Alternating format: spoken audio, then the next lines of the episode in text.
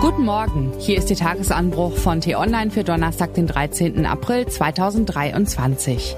Was heute wichtig ist, das kann böse enden. Bär tötet Jogger, Wölfe machen Wälder unsicher. Alle abschießen? Geschrieben von T-Online-Chefredakteur Florian Harms. Am Mikrofon ist heute Ivi Strübing. Hey Bear! In Alaska rufen sie aus voller Kehle oder klatschen laut in die Hände. In Japan lassen sie bei jedem Schritt ein Glöckchen klingeln. Es ist eine sonderbare Spezies, die man in den Wäldern dieser Welt beobachten kann. Ist das der neueste Trend auf Social Media? Lärmend durch die Natur als neuer Trendsport? Manche singen nur laut irgendwelche Songs, die Händeklatscher geben auch keinen Aufschluss. Aber andere sind mit ihrem Krach konkreter. Sie rufen alle paar Minuten Hey Bear. Der Mensch und die ungezähmte Natur, das ist kein einfaches Verhältnis.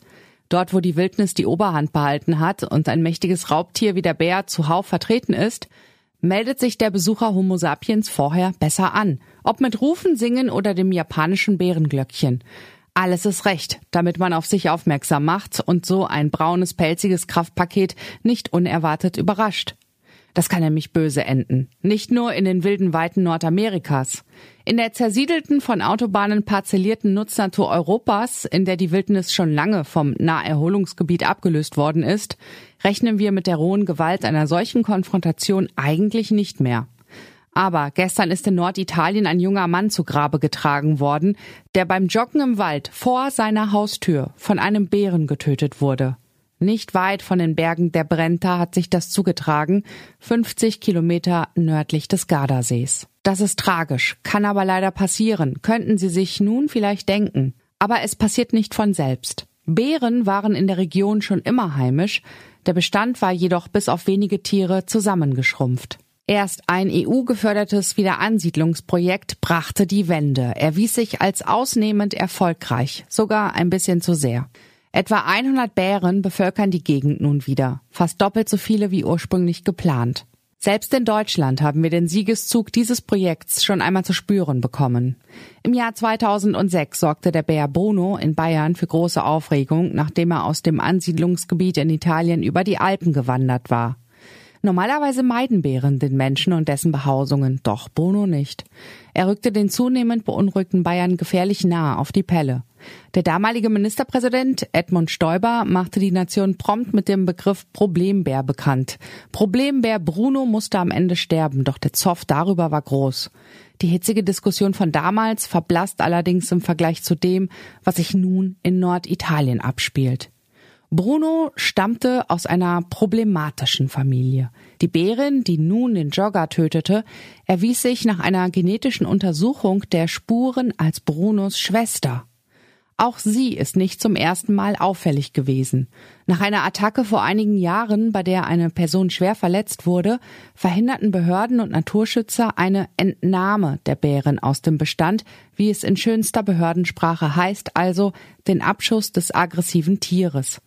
Diesmal ist es mit der Tierliebe vorbei und die Jagd eröffnet. Aber das beruhigt die Gemüter nicht mehr. Jetzt tobt der Kampf darum, ob das Aufpäppeln der Bärenpopulation nicht sowieso eine idiotische Idee gewesen ist und man die Bären in der Region besser ausrotten sollte. Es geht nicht nur um die Bären und nicht nur in Italien. Wolfsschützer und Wolfsgegner gehen genauso aufeinander los.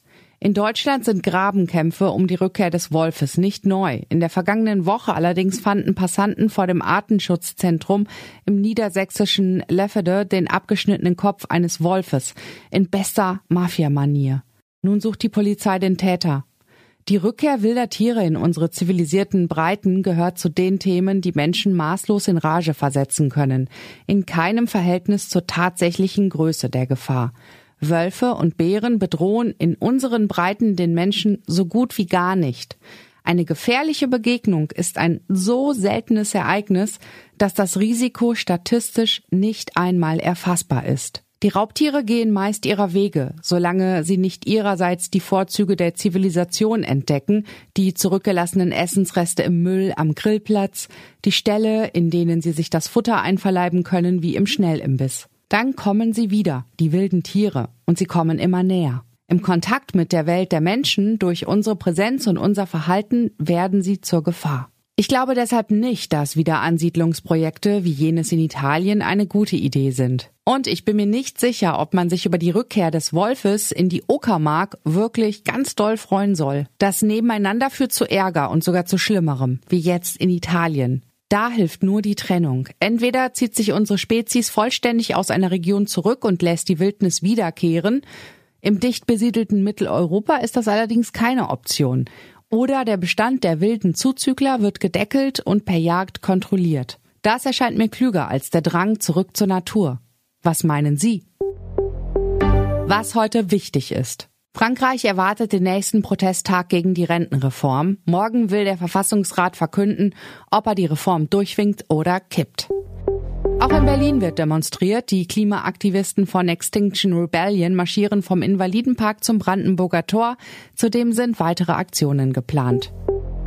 Pekings Unterstützung für Putin, Macrons umstrittene Äußerungen, Spannungen um Taiwan. Die Themenlage ist explosiv, wenn Außenministerin Annalena Baerbock heute zu ihrer ersten China-Reise aufbricht. Was sie mit ihrem Besuch erreichen kann, erklärt Ihnen mein Kollege David Schafbuch auf t-online.de.